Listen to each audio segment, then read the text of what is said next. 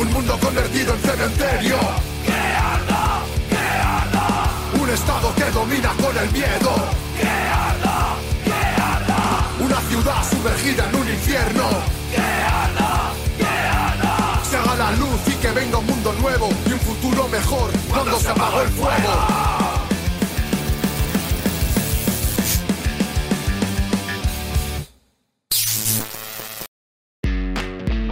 Vanguardia Obrera. Opinión y análisis político.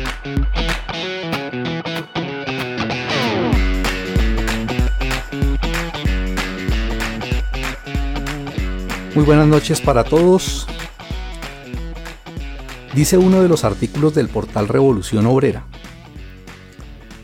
Los objetivos de los comunistas en cada farsa electoral burguesa son elevar la conciencia de los trabajadores sobre el programa de la revolución, cuya tarea política inmediata es justamente destruir el viejo y podrido estado de los explotadores e instaurar el nuevo estado de los obreros y campesinos armados. Clarificar entre las masas el papel que juegan las elecciones como institución mediante la cual las clases explotadoras dirimen sus divergencias, pues el gobierno es la junta que administra sus negocios comunes y por tanto las elecciones son el mecanismo mediante el cual deciden qué miembros de las clases dominantes aplastarán al pueblo desde el gobierno. Mostrar a través de los hechos concretos que la democracia burguesa es democracia para los explotadores capitalistas y dictadura contra el pueblo, donde las elecciones son un engaño para darle la apariencia democrática frente al pueblo haciéndole creer que es él quien elige, cuando en verdad quienes eligen son los grandes burgueses, terratenientes e imperialistas que financian las campañas. Muy buenas noches a toda la audiencia, los que nos están acompañando. Muy buenas noches, compañero José. Eh, muy buenas noches, Ricardo. Muy buenas noches a los compañeros que nos están siguiendo en el programa de hoy. Bienvenidos entonces a esta nueva emisión la número 55 de Vanguardia Obrera. Hoy vamos a tratar el tema no votar, preparar el levantamiento popular.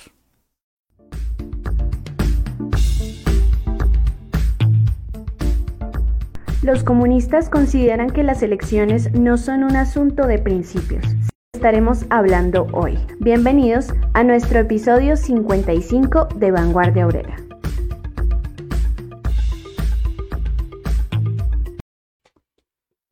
Bueno, saludamos a todos los que nos están ya acompañando ahí en el chat. Les eh, pedimos que nos escriban, que compartan la transmisión. Eh, les advertimos, desafortunadamente estamos eh, viendo que tenemos algún problema de señal, está bajando, está subiendo. Entonces esperamos pues que nos, nos comprendan y trataremos de hacer lo mejor posible aquí eh, con la parte técnica para que tengamos la mejor transmisión posible, pero estaremos pues atentos a sus comentarios, a que nos avisen cualquier problema que noten al respecto. Eh, el tema que hoy nos, nos ha eh, tocado para el programa tiene que ver con las elecciones del día de ayer. Eh, al respecto de eso, pues vamos a, hacer algunos comentarios, intercambiar algunas opiniones aquí con el compañero José. Sin embargo, quisiéramos de pronto eh, compartir algo de lo que conocemos sobre la situación que se está viviendo en estos momentos eh, alrededor de la guerra en, en Ucrania, para actualizarnos algo y para poder estar haciendo una visión permanente a los hechos que se están sucediendo en esta parte, en esto, en esta situación tan, tan dolorosa pues para el pueblo de Ucrania, pero que representa objetivamente eh, lo que es, lo que es este asqueroso, este inmundo eh, sistema capitalista y ese poderío imperialista. Entonces, José, eh, ¿cómo está la situación ahorita por allá en Ucrania?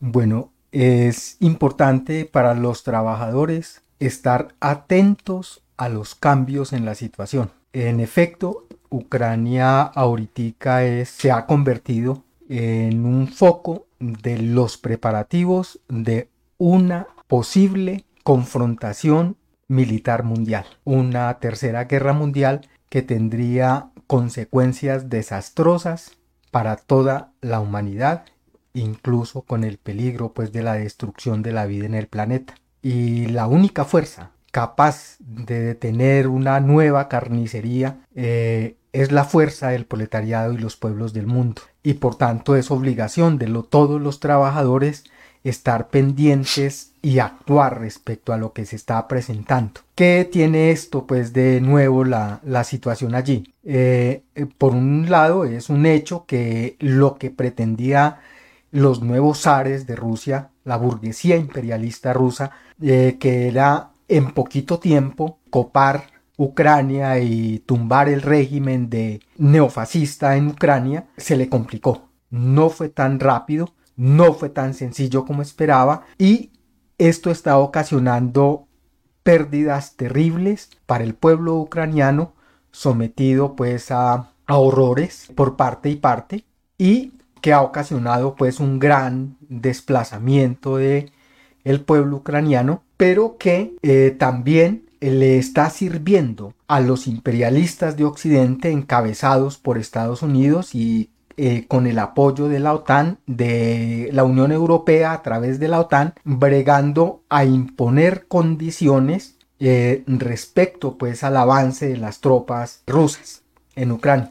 Y pues ya todos sabemos que en alguna medida la invasión a Ucrania es una respuesta de la burguesía imperialista rusa ante la pretensión pues de Estados Unidos a través de la OTAN de eh, conseguir eh, bases y conseguir el ingreso de Ucrania a la OTAN. Y eh, lo último que se sabe es que en medio de las negociaciones que están sosteniendo el gobierno, pues los representantes de Zelensky y Putin no llegan, pues todavía no hay acuerdos, sobre todo porque la los imperialistas de Occidente no renuncian aún a dejar el compromiso que habían adquirido desde los 90 de que no iban a avanzar con bases y a incluir y a ampliar la OTAN, no están dispuestos a ceder en eso. Y la burguesía imperialista rusa tampoco está dispuesta a cederles más de lo que ya han cedido. Y todo el drama eh, que ahorita se escalona eh, tiene que ver con las restricciones que han impuesto respecto a que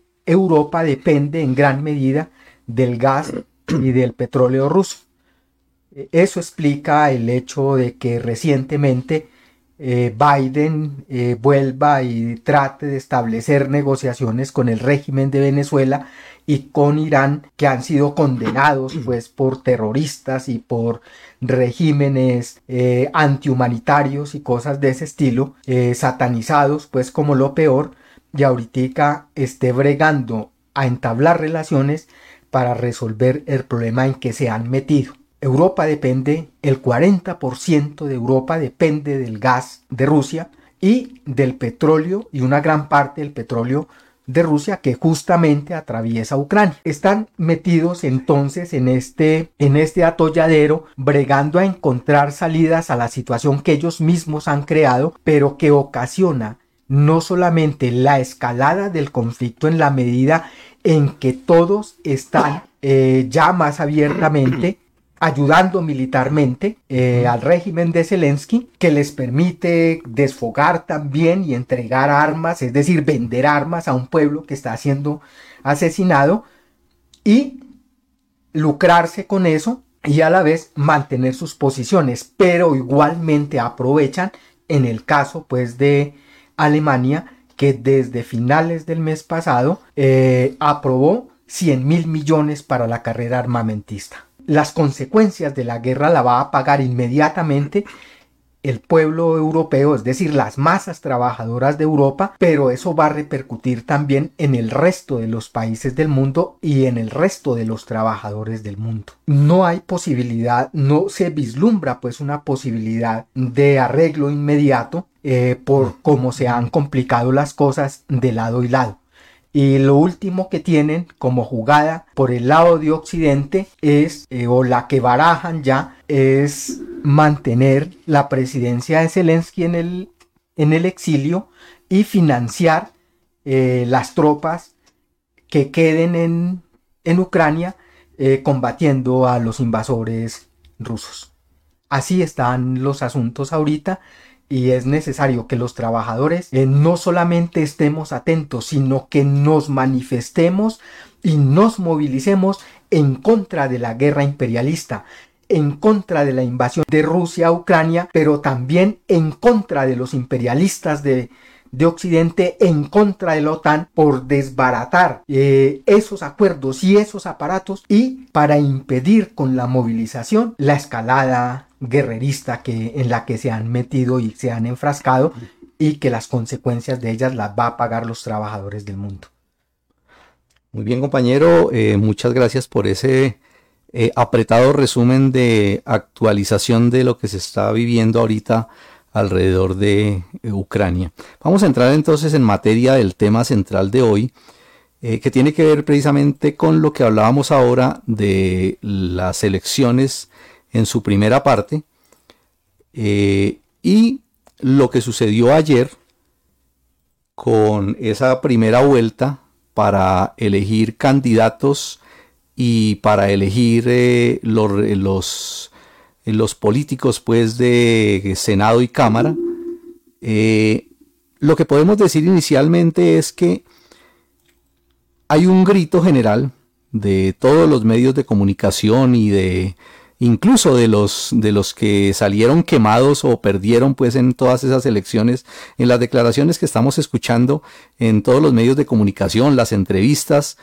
todos eh, a una sola voz dicen que triunfó la democracia, que es una de, de las conclusiones, según ellos, más destacadas eh, de esas elecciones y es que se vivió un día de democracia en Colombia. Eh, y obviamente cada uno a su manera de ver y en las declaraciones que han expresado, pues todos dicen que triunfaron, de una u otra manera todos salieron gananciosos, es la otra idea que pregonan. Eh, no hubo perdedores según ellos, todos sacaron sus, pues, sus réditos y todos pues siguen en esa campaña elector electoral que viene ahora pues con nuevas alianzas para las presidenciales. Eh, la idea pues que ronda entre unos y otros también es que el gran vencedor de la contienda fue Gustavo Petro. Y en esa disputa que hay eh, entre esos sectores eh, pues sí, efectivamente la cifra pues de electores que logró Gustavo Petro y su pacto histórico logró crear algo de, susto pues en sus principales opositores, en este caso los, las huestes uribistas, que la primera jugada que hicieron de inmediato el día de hoy fue sacrificar lo que ya se sabía, pues ya, ya, se podía prever que iba a suceder, que era sacrificar a uno de sus peones, en este caso Oscar Iván Zuluaga, para eh, poner como principal figura abierta del uribismo a Federico Gutiérrez, que fue el que obtuvo la segunda mayor votación pues, en esas consultas para elegir eh, eh, candidatos. Federico Gutiérrez del llamado Equipo Colombia. Eh, ya a, partir de hoy entonces quedan en ese supuesto democrático abanico presidencial 10 eh, candidatos eh, que son rápidamente Petro, Federico Gutiérrez, Sergio Fajardo, Ingrid Betancourt, Rodolfo Hernández, Luis Pérez, Enrique Gómez, Luis, Luis Gilberto Murillo, John Milton Rodríguez y Germán Córdoba. Eh, en plata blanca, pues, eh, si, se analiza, pues, esa... Eh, posiblemente Vargas Lleras, ¿no? bueno, manden por cambio radical. Posiblemente, pero no está por lo menos contemplado dentro de estos 10. habrá que ver. podría, pues, por lo menos lo que a mí me parece, lo que a mí me parece es que queda, queda como más claro el, el tema, pues, respecto a los principales contendores en esa disputa que son Fajardo, Federico Gutiérrez y Gustavo Petro. Eh, ¿Qué podemos decir de los, de los resultados de esa, de esa contienda de ayer? Eh, lo primero que creo yo eh, que hay que sacar como conclusión es que ninguno de ellos fue el verdadero ganador. es decir, todos absolutamente todos perdieron. Porque eh, si juzgamos eso frente a las cifras, pues tenemos que ver que los ganadores fueron otros. ¿Sobre qué base hay que, hay que analizar este tema? ¿Cuál es el censo electoral del 2022? Eh, el actualizado al día de hoy, censo electoral en Colombia, está en 38.819.901 personas aptas para votar. Sobre esa cifra es sobre la que hay que juzgar y sobre la que hay que comparar realmente la participación electoral. Es decir, no se puede juzgar solamente las cifras como lo hacen ellos de manera amañada, eh, juzgarlo pues entre ellos, entre los que votaron efectivamente, porque pues si juzgamos el, el, desde el punto de vista político, no desde el punto de vista de las meras cifras, sino desde el punto de vista político, pues tenemos que comparar eso, cuál fue realmente la, el resultado de ese esfuerzo que hicieron por llamar a la gente a votar. ¿sí? Y entonces, si lo vemos desde, esa, desde ese punto, de esos 38 millones 800 mil personas aptas para votar. ¿Cuál fue el total de votos? Eh, mirando pues en la, en la selección, eh, en la elección de esos candidatos presidenciales, donde estaban eh, Pacto Histórico, Equipo Colombia y Centro Esperanza. Entre esos tres, entre esas tres votaciones, es decir, cada persona que asistía a las urnas tenía el derecho de coger uno de esos tarjetones para elegir. el total de personas que votaron en esas consultas fue de 10.845.525 personas, lo que representa el 27,9% respecto a la capacidad electoral, es decir, más del 72% de personas aptas para votar en Colombia no asistieron a votar en esa elección de candidatos.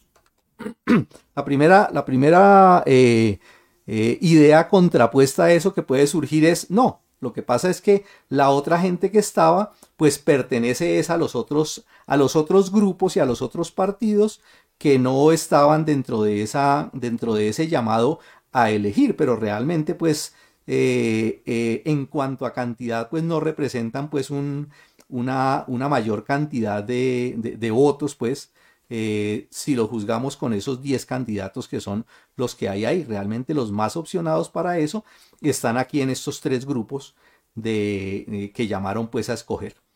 Entonces, eh, primera, primera conclusión que tenemos que sacar claramente de esto es efectivamente que hay, un, hay un nivel de credibilidad supremamente bajo. Y si a eso le sumamos la gran maquinaria y la, gran cantidad de dinero que le metieron desde todas partes para llamar a la gente a votar, para meterla en la idea de que el que no vota es culpable y es cómplice de los enemigos de la democracia, pues realmente perdieron. Perdieron toda su plata porque a pesar de toda esa campaña mediática, la gente no fue a votar. Eh, en, otros resultados también eh, frente a esto, eh, tenemos que ver la cantidad de, votos en la elección, por ejemplo, del Senado. para el Senado hubo un total de votos de 15.222.291 votos, sumando todas, absolutamente todas las listas que son Pacto Histórico, Conservador, Liberal, Verde, Centro Democrático, Radical de la U, Mira, Nuevo Liberalismo, Fuerza Ciudadana y aproximadamente unos siete más. Eh, de todo eso, 15.222.000 de ese censo electoral. Es decir, también es una, una cifra supremamente baja. Pero adicional a eso, eh, participaron eh, yendo pues a votar, pero votando en blanco, 1.181.573 personas, a lo que se le suma los votos nulos, que fueron 820.000, y los no marcados que fueron 594 mil. Sumando, sumando esos tres, esos tres, voto blanco, nulo y no marcados, suman 2.595.573. Es decir, incluso dentro de los que fueron a las urnas, esa cifra de 2.595.573 es la que está por encima, es la mayor, porque la que queda en segundo lugar fue la del pacto histórico que sumó 2.302.847. Es decir, incluso juzgándolo dentro de la misma gente que fue a las urnas, es inmensa mayoría también, está en el primer lugar, los que al final no le creen a eso. Van allá, pero no creen absolutamente en ninguna de las alternativas, en ninguna de las opciones, en ninguna de las propuestas que hay ahí. Es decir, sigue siendo total, total el desprestigio de todos estos partidos y de todas sus propuestas. Eh, y otro, eh, mirando otra cifra, los candidatos más votados. Eh, en su orden, los candidatos más votados en, en Senado, entonces fueron el voto en blanco, que fue 1.181.573, seguido por el voto nulo, que fueron 820 mil votos nulos. Y el que más obtuvo de, los candidatos por, que, por los que votaron, apenas obtuvo 223.167 votos, que fue Miguel Uribe Turbay, seguido por la tristemente célebre, y ahí sí uno diría que obtuvo muchísimos votos para lo que debieron de haber votado por semejante personaje, María Fernanda Cabal, que obtuvo 196.865 votos. Es decir, la maquinaria que utilizaron solamente les alcanzó para eso. ¿Cuántos de esos hubieran votado, hubieran podido votar a conciencia? Eh, cualquiera, cualquiera saca sus conclusiones, ¿cierto? Entonces, mirando esas cifras, mirando esas cifras, tenemos que ver que esa tal triunfo de la democracia, que el gran vencedor fue y todas esas ideas que han circulado en los medios de comunicación, pues son solamente como sus campañas realmente nubes de humo. Eh, son una montaña pues de propaganda falsa, totalmente falsa frente a la realidad actual que se vive en Colombia. Esas son las, las cifras, pues, que podemos, que, con, las que nosotros podemos hacernos a una idea más eh, real, más objetiva de lo que fue esa supuesta fiesta de democracia en Colombia del día de ayer. Y pues eso tiene que ver eh, obviamente con lo, que, con lo que es el Estado al final y con lo que es en este caso lo que se estaba escogiendo que es el Parlamento. Es muy cierto el asunto y como siempre, eh, vienen las diatribas contra quienes correctamente interpretamos el sentir del pueblo, que es de rechazo a la politiquería, de desconfianza en el Estado y por tanto su actitud mayoritaria de no acudir a las urnas. Es una conciencia mayoritaria del pueblo colombiano, eh, producto pues de muchos asuntos históricos y producto de la comprensión de lo que significa y lo que es el Parlamento y las instituciones en la actualidad.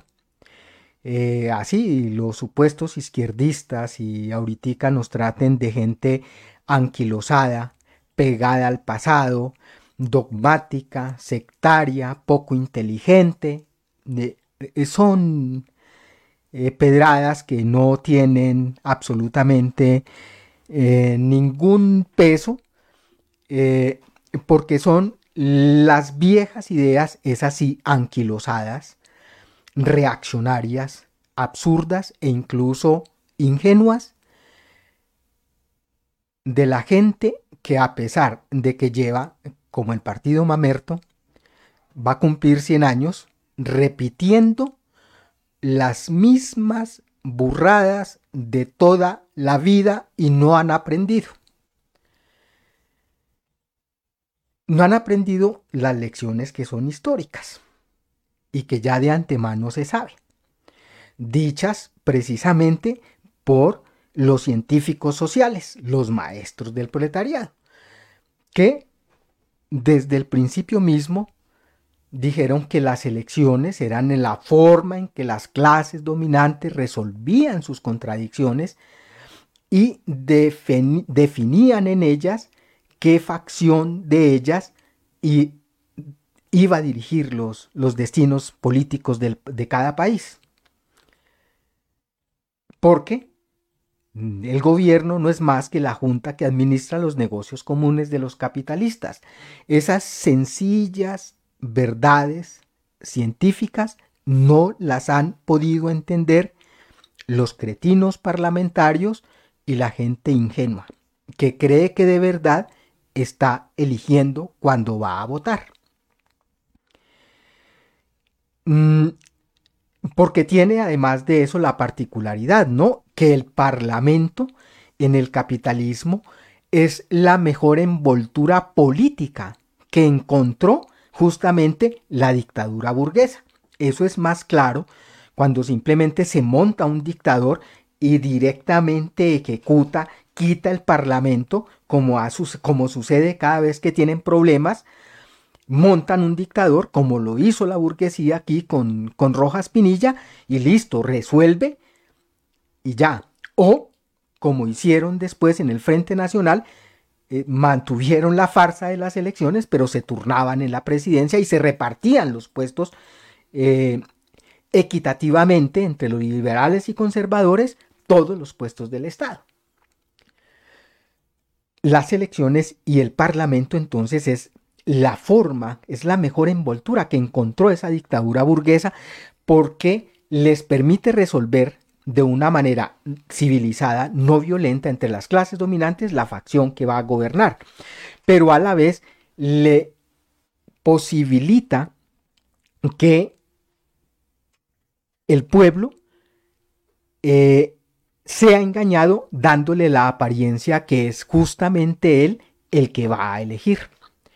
Y el Parlamento jugó su papel histórico en la medida en que realmente eh, significó un avance de la sociedad respecto a todas las formas políticas anteriores, ¿sí? Pero en esta época, en la época del imperialismo, en la época del capitalismo agonizante, de descomposición de toda la sociedad burguesa, el Parlamento se convirtió desde el siglo pasado en un instrumento de la mentira, del fraude, de la violencia, de la destrucción, de los actos de, de bandolerismo, de la corrupción. Y en Colombia, el Parlamento tiene además la característica de que es un nido de ladrones para políticos y mafiosos. Es un organismo burocrático, parasitario y costoso, de gentecita que trabaja dos días a la semana. Muchos de ellos van a dormir o a rascarse las pelotas. Cobran un cojonal de plata que paga el pueblo con sus impuestos y no sirve además de eso absolutamente para nada. Porque además en Colombia tenemos un régimen presidencialista donde el parlamento solo sirve para hablar carreta. Y de hecho, Duque gobernó durante la pandemia sin parlamento y no pasó absolutamente nada. O incluso personajes como Gustavo Bolívar se quejaban de que realmente allá no podían hacer absolutamente nada, ni siquiera servían los tales debates y los llamados de atención pues a los ministros, porque eso pasaba sin pena ni gloria. Es decir, allá no se resuelve nada y son 102 senadores y 181 representantes en la Cámara hablando carreta todo el tiempo. Y de remate, entonces tiene que incluso ahorita, a pesar de que hablan de la gran renovación del Congreso y de la gran cantidad de gente que entró, están metidos los mismos parapolíticos y un poconón de gente cuestionada, llegando al colmo incluso de que entra el hijo de, de Jorge 40, un asesino, jefe paramilitar, el señor, el hijo de él, Rodrigo Tobar, entra como víctima de la guerra por esa circunscripción especial que les dieron en las zonas pues de violencia. Solamente para poner un ejemplo y sabiendo que la campaña fiesta democrática que todos celebran ahorita.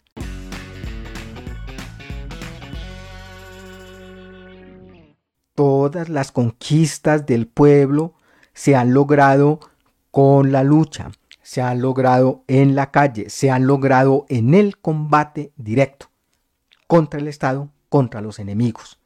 Incluso el derecho a votar se conquistó con sangre. El otro aspecto, indudablemente que es muy importante, que no se trata, eh, las elecciones indudablemente no son un problema de principios para los comunistas, sino un problema de la táctica. Y hay que resolver cómo se participa en cada coyuntura electoral dependiendo del análisis de la lucha de clases, de cómo esté la lucha de clases. Y tal vez la única persona en esta farsa que no quedó eh, no salió pues para el Senado, que es el profesor este Gilberto Tobón, mm, dijo, eh, yo sé que en el Senado no voy a hacer nada positivo para el pueblo. Lo que yo voy a hacer es denunciar toda la podredumbre que hay allá, porque de allá no se puede hacer nada. Eso ya lo había dicho Gustavo Bolívar, pero ahorita se hizo el pendejo. El señor Tobón eh, es inteligente y él eh, ha dicho eso, incluso dijo eh, más que eso. aquí el presidente lo pone Luis Carlos Sarmiento y los grandes cacaos, y eso es cierto, eso es sabiduría. ¿sí? Entonces, el asunto de participar o no depende de esas circunstancias especiales. ¿Y por qué no era correcto invitar a votar en la presente coyuntura. Mm, es un asunto que nos toca tratar más adelantico y en efecto hay que tener en cuenta esa consideración que es especial, es de la táctica y tiene que ver con las tendencias. ¿Sí? Pero de hecho, lo que se ha presentado ahorita es por parte de toda la burguesía de en alguna medida llevar a una parte de la gente que estuvo en el levantamiento popular, de la rebelión popular, de atraerla a darle una salida constitucional, es decir, burguesa, mm, por arriba, para aplacar el levantamiento. Y eso se manifestó también indudablemente en estas elecciones en particular. Eh, pero eso nos vamos a encargar más adelantico. Mm, yo quisiera terminar con esto. El pueblo no decide, no decide este asunto. Son los grandes burgueses y terratenientes junto con los imperialistas quienes deciden en quién depositan la dirección del Estado. Ellos son los que financian las campañas. Son los grandes cacaos en Colombia a la final quienes eligen el presidente y eligen a la final quienes van al Parlamento son los que financian todo. Incluso así lo financiara el Estado, que es una de las medidas supuestamente más democráticas, que todo el Estado financie todas las campañas para evitar eso, siempre se cuelan dineros por debajo de cuerda para hacer campañas. Em, y un asunto, pues, eh, a propósito del profesor Gilberto Tobón, es que fue uno de los hombres que sacó más votación, ciento, más de 170 mil votos y sin embargo no quedó en el Senado, porque el movimiento con el que participó, Fuerza Ciudadana, no pasó el umbral de los 600 mil votos. Es decir, toda la maquinaria burguesa de las elecciones está hecha incluso para que personas honradas que no han recurrido pues a todas las maquinarias queden por fuera realmente de la elección. Y no hay democracia. Ni siquiera en el pacto histórico eh, podemos pues evidenciar esa ausencia de democracia. ¿Cuántas entrevistas le dieron a la compañera indígena que estaba, eh, que estaba pues como precandidata a la presidencia? ¿Cuántas veces la miramos en televisión? ¿Cuántas veces? ¿A cuántos debates la invitaron? ¿A qué cosas la invitaron? No. Básicamente los invitados eran los más figurones. Y la única que se les coló fue Francia Márquez. Y así es, así es la política burguesa, así es la politiquería burguesa. Eso es lo que yo quería pues decir a ese respecto. Además de nuestro Facebook Live de los lunes, encuentre cada episodio semanal de Vanguardia Obrera también en YouTube y en formato podcast en Spotify o anchor.fm. Allí nos pueden seguir para no perderse ni un solo programa. También pueden compartir ese que más les gustó. Más contenido de interés en revolucionobrera.com. El tema de, de, si deciden o no deciden realmente los, los electores eh, es eh, bien, bien importante que lo podamos comprender porque es uno de los aspectos eh, más en, discusión. Se escucha pues normal que llamen a, la gente a participar porque dicen si usted no participa, pues usted está siendo cómplice eh, de, de, todo lo que hacen pues en el Estado. Entonces participe, vote para poder cambiar. Eh, lo que decía ahora José es bien importante y hay que preocuparnos mucho por por entenderlo y por explicarlo pues con, de muchas maneras, con muchos ejemplos, eh, porque uno de los, de los temas que siempre se, minimiza, se le resta importancia, es mirar hacia el pasado para comprender el, el hoy y poder proyectar el futuro.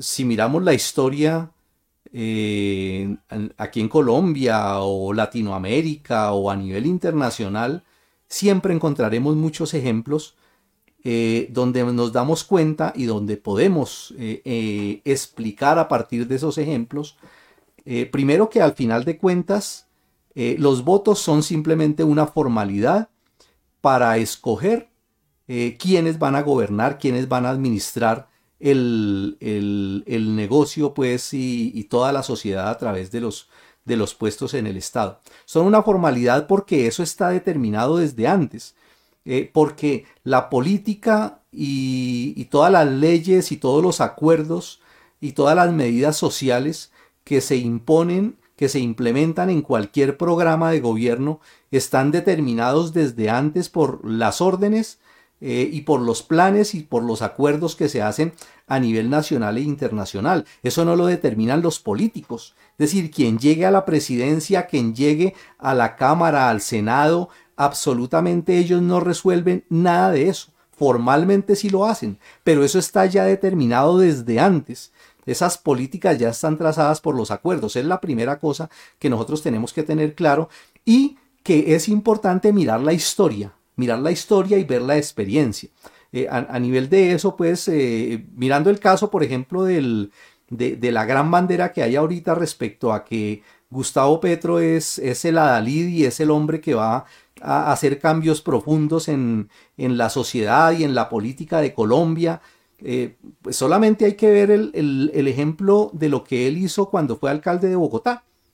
no hay que inventarse nada de eso, hay que mirarlo y si cualquiera que haga un estudio juicioso de su gobernabilidad en la alcaldía de Bogotá, pues se va a dar cuenta que no hizo en esencia, en lo fundamental, nada distinto a lo que ha hecho cualquier otro político.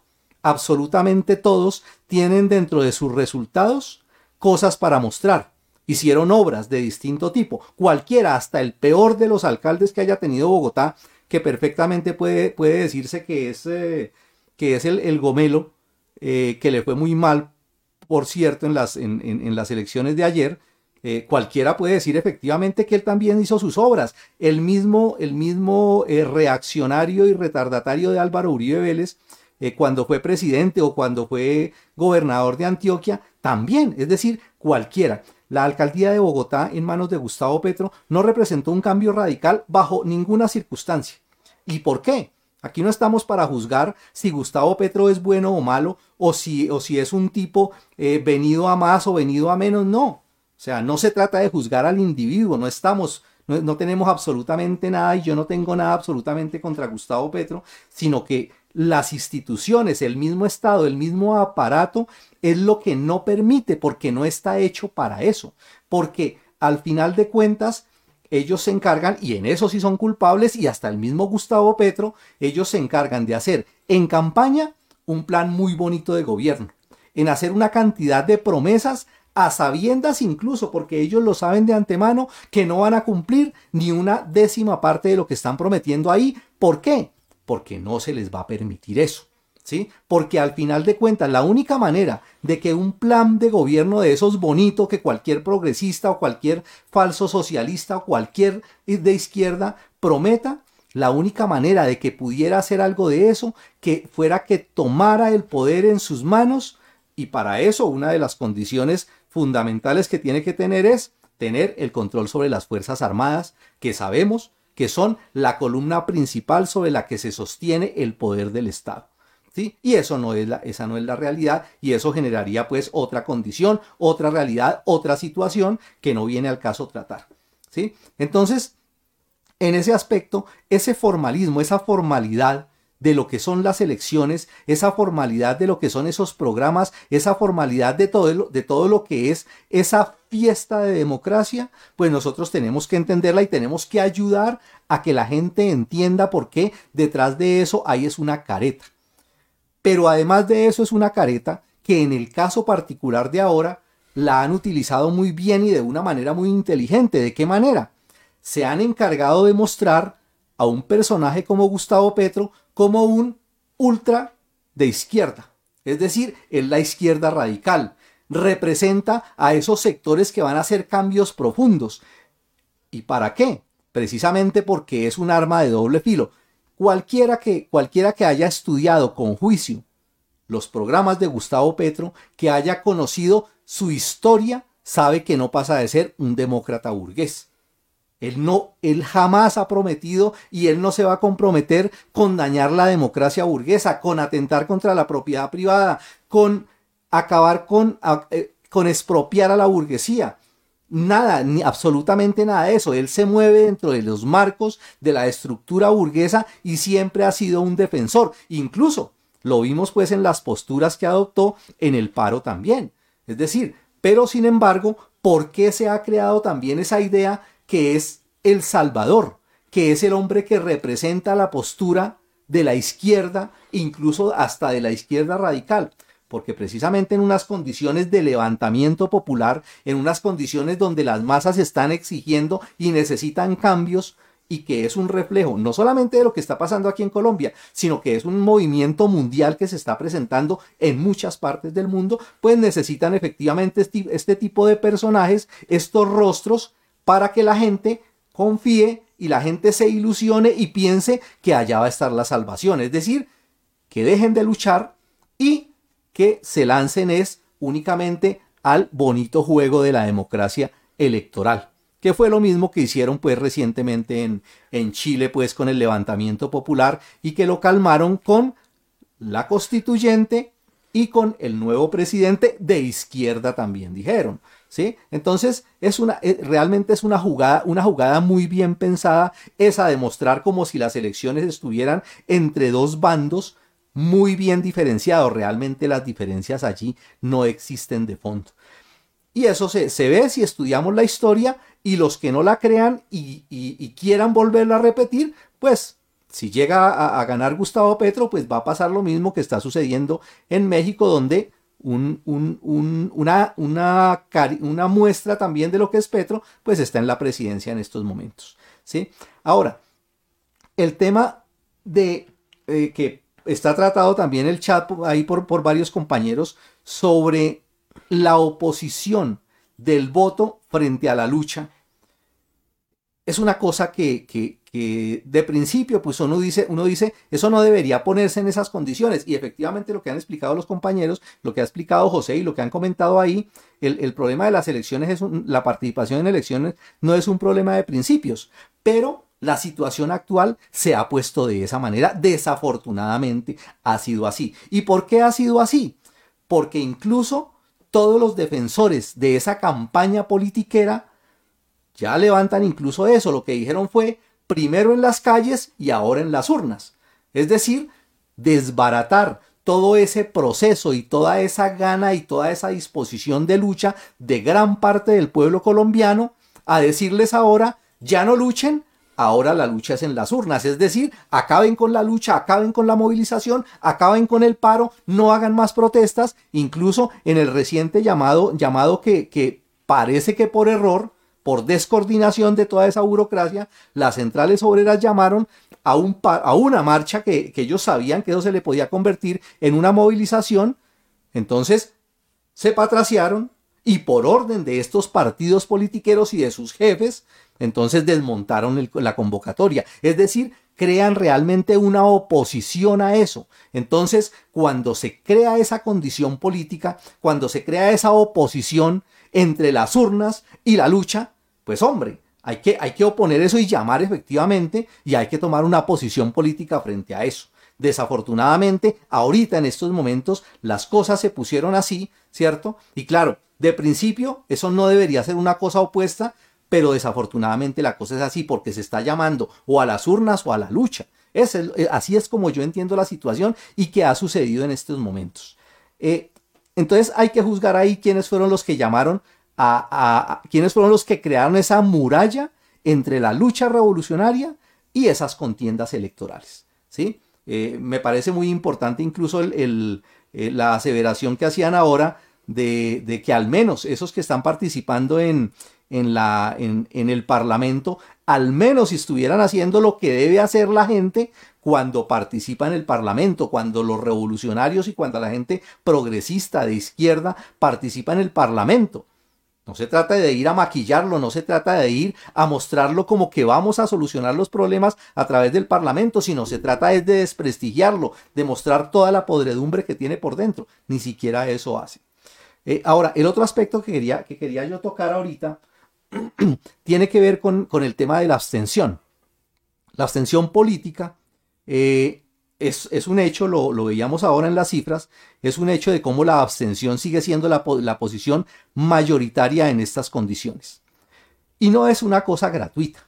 Es decir, no, no, es, no, es, no es algo que, se dé puramente de forma espontánea. Eh, acordándome pues eh, de algo que, que en, alguno, en algún estudio pues siempre algunos de nosotros hemos hecho es, bueno, se ha juzgado eso de que la abstención es una abstención inconsciente, de que no hay ningún, ningún brote de conciencia en eso y que esa abstención no sirve.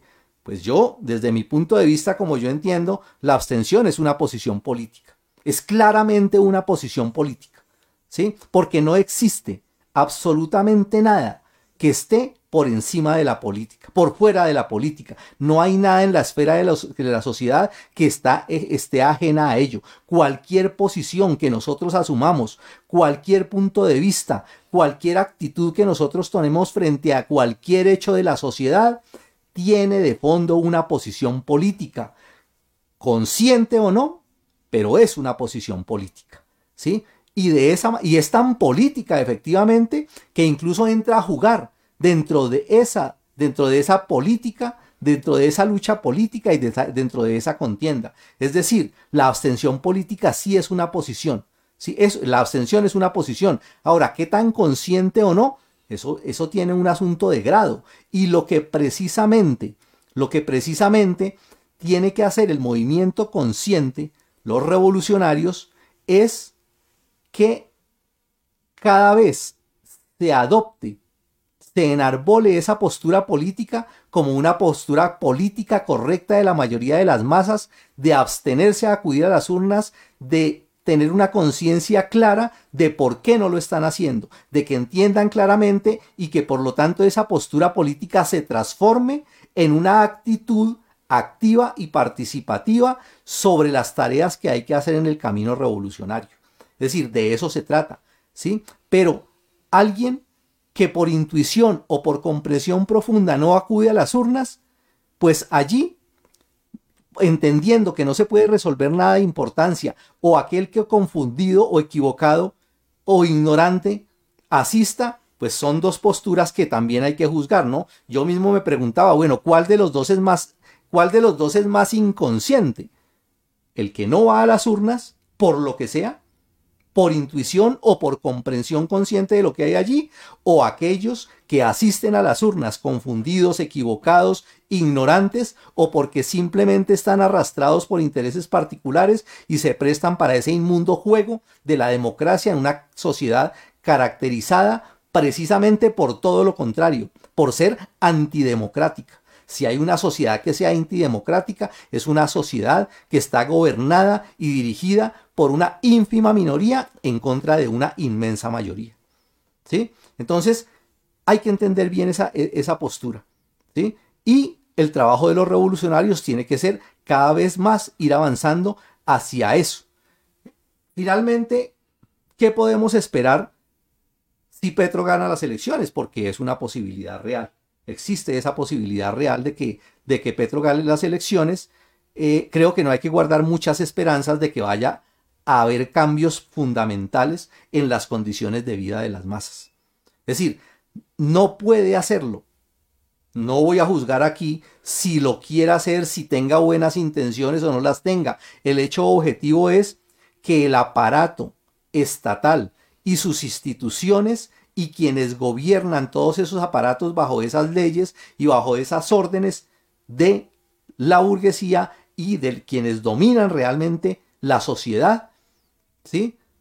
Entiendan que ese Estado no está para eso y que la única manera en que el pueblo puede obtener sus conquistas, en que puede recuperar eso que lograron conquistar hace varias décadas y poder mejorar sus condiciones, es el camino de la lucha, es imponer con la fuerza y eso está demostrado aquí y en cualquier parte del mundo. Entonces, al final de cuentas, se puede participar en elecciones, puede ganar Petro o puede no, puede, o puede no ganar. Eso no va a solucionar absolutamente nada de importancia para las condiciones de vida del pueblo colombiano. Es un hecho.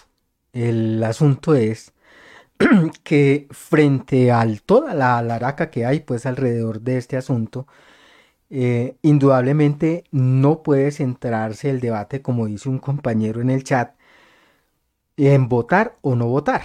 Eh, lo central es si la participación electoral resuelve el problema del poder para el pueblo o simplemente legaliza la dictadura de los capitalistas. Y en efecto, mm, frente a ese poder que legitima al poder del capital, que, lo, que es legitimado a través, es decir, de esa dictadura que se legitima cada cuatro años en las elecciones, Mm, surgió un asunto nuevo en la sociedad colombiana, justamente con el levantamiento popular, que destacó unas nuevas formas embrionarias tendientes a constituir un nuevo poder y ese sí desde abajo y por el pueblo ejerciendo la democracia directa, como las asambleas populares, las obreras, las campesinas, las asambleas populares, los grupos de choque o primeras líneas, mm, por ahora para enfrentar a las fuerzas disponibles y a los perros del SMAT, las guardias, ¿sí? que son formas distintas, contrarias a todo el viejo poder, ese poder podrido de los capitalistas, paralelo y en contra de el poder, el poder militar, pues, de los explotadores, ¿sí? Formas que hay que hacer conscientes y que ese es el papel de los revolucionarios precisamente porque se necesita ahorita, incluso así que de Petro. El pueblo se va a ver obligado a salir nuevamente a las calles, a levantarse nuevamente porque sus reivindicaciones, sus problemas, no solamente no se han resuelto, sino que se están agravando con el paso de los días. Y esa situación no la va a resolver Petro desde la presidencia o quien suba.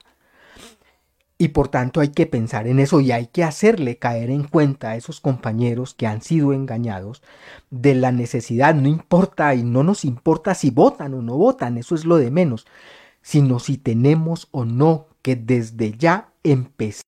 Y el, finalmente, eh, quisiera decir que mm, lo más importante de todo este asunto para los compañeros que abrieron los ojos, incluso para los compañeros que hoy están ilusionados con que votando va a resolver los problemas del pueblo, se van a desengañar. Y es necesario llamarlos a la necesidad de construir no un partido politiquero, no un partido que se proponga mantener el viejo orden de los capitalistas, sino a construir el partido para hacer la revolución, para dirigir la revolución. Necesitamos ese partido. Ante la ausencia de ese partido de la clase obrera, de un partido verdaderamente revolucionario, es que pelechan todos esos cantos de sirena que a la final proponen cambiarlo todo para no cambiar absolutamente nada. Es decir, para encauzar la energía revolucionaria del pueblo a través de la institucionalidad, de la vieja institucionalidad burguesa que sostiene, mantiene no solamente la dictadura de los explotadores, sino las viejas, esas relaciones caducas ya de explotación del hombre por el hombre. Necesitamos ese dispositivo especial, y es tarea, y es la tarea principal, la central de todos los revolucionarios, de los auténticos revolucionarios, de que la gente que en realidad sueña con hacer cambios profundos. No es esperar que aquí a cinco periodos, como sueñan algunos, de gente progresista va a cambiar la situación del país. No se consigue así. Ningún cambio histórico se ha conseguido por ese camino. Tiene que hacerse mediante el acto de la revolución, mediante la revolución de las masas, que no puede ser otra que mediante la insurrección en Colombia, mediante una insurrección popular que tumbe, de, destruya el viejo aparato de dominación de los explotadores y construya una cosa completamente nueva, de cuyos embriones los vimos en el levantamiento popular y hay que confiar en eso, compañeros. Bueno, hemos llegado con esto al final de este mm, programa. Qué, eh, claro que sí. Hay un, asunto que es importante. Eh, creo que toca llamar la atención de todas maneras, incluso frente a los compañeros que están esperanzados eh, por lo que indican las encuestas ahorita de que Petro va a ser presidente. Mm, es posible que no, también. Hay que, tienen que pensar en eso, porque ahorita la burguesía colombiana, de acuerdo a, a las condiciones internacionales, de cómo están las contradicciones mundiales, necesita imponer en los distintos países no, e, es decir, una forma de régimen de mano dura, de tendencia a la derecha, y es importante hacer caer en cuenta a los compañeros de esa situación. Es posible que conviertan en unos poquitos días a cualquier, así como convirtieron a, ese idiota, pues un idiota, pues como Duque, en el hombre más sabio, en el hombre, en el presidente más joven, en el hombre más sabio, más inteligente, em, generoso, eh, bueno, deportista. Es decir, lo sacaron de un baboso como ese, lo volvieron en unas poquitas semanas el hombre mejor y el mejor representante del pueblo colombiano. Y eso puede pasar en la presente coyuntura. Y hay que incluso hacerle caer en cuenta a los compañeros equivocados de que eso, eh, eso puede ser posible. Eh, porque la burguesía está resolviendo en estos momentos está resolviendo eso. ¿Quién va para la presidencia? Eh, solamente apuntaría ahí eh, que, que sea un poquito más difícil de, de amoldar a Petro no quiere decir que no lo puedan hacer, ¿no? Así no, claro. Petro no es, eh, no es el hombre radical de izquierda, eh, anti, antiimperialista, ni enemigo pues de la burguesía, ni nada de eso. Eso es, eso es puro cuento. Ni enemigo de Biden. Absolutamente, absolutamente. Entonces, eh, al final de cuentas, en, en ese, en, en ese ramillete supuesto de opciones electorales, eh, las diferencias no son muchas.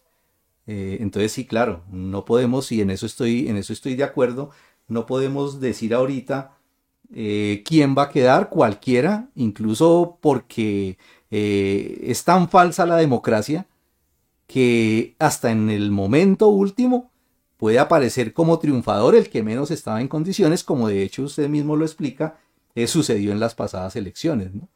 Entonces eso se puede voltear. Además de eso, pues porque las posibilidades de fraude están eh, hechas, hecha la ley, hecha la trampa. No, y siempre ha existido fraude.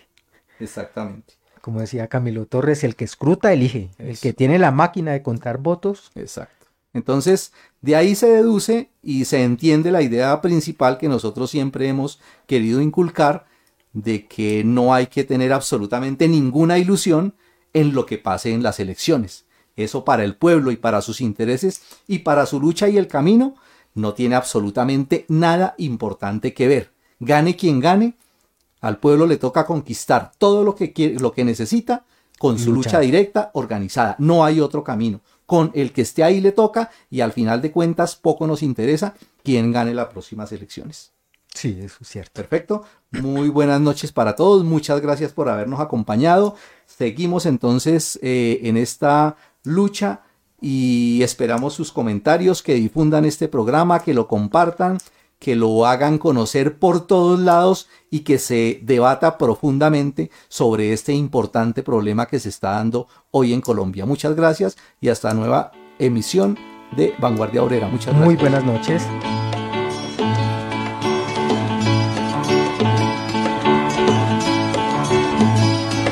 ¿Qué más quieren los señores, dirigentes, conductores, los promeseros de siempre? En vísperas de elecciones, primero llenamos plazas, luego votos por montones, ya llegaron al poder, llenaron corporaciones y hasta se alzaron las.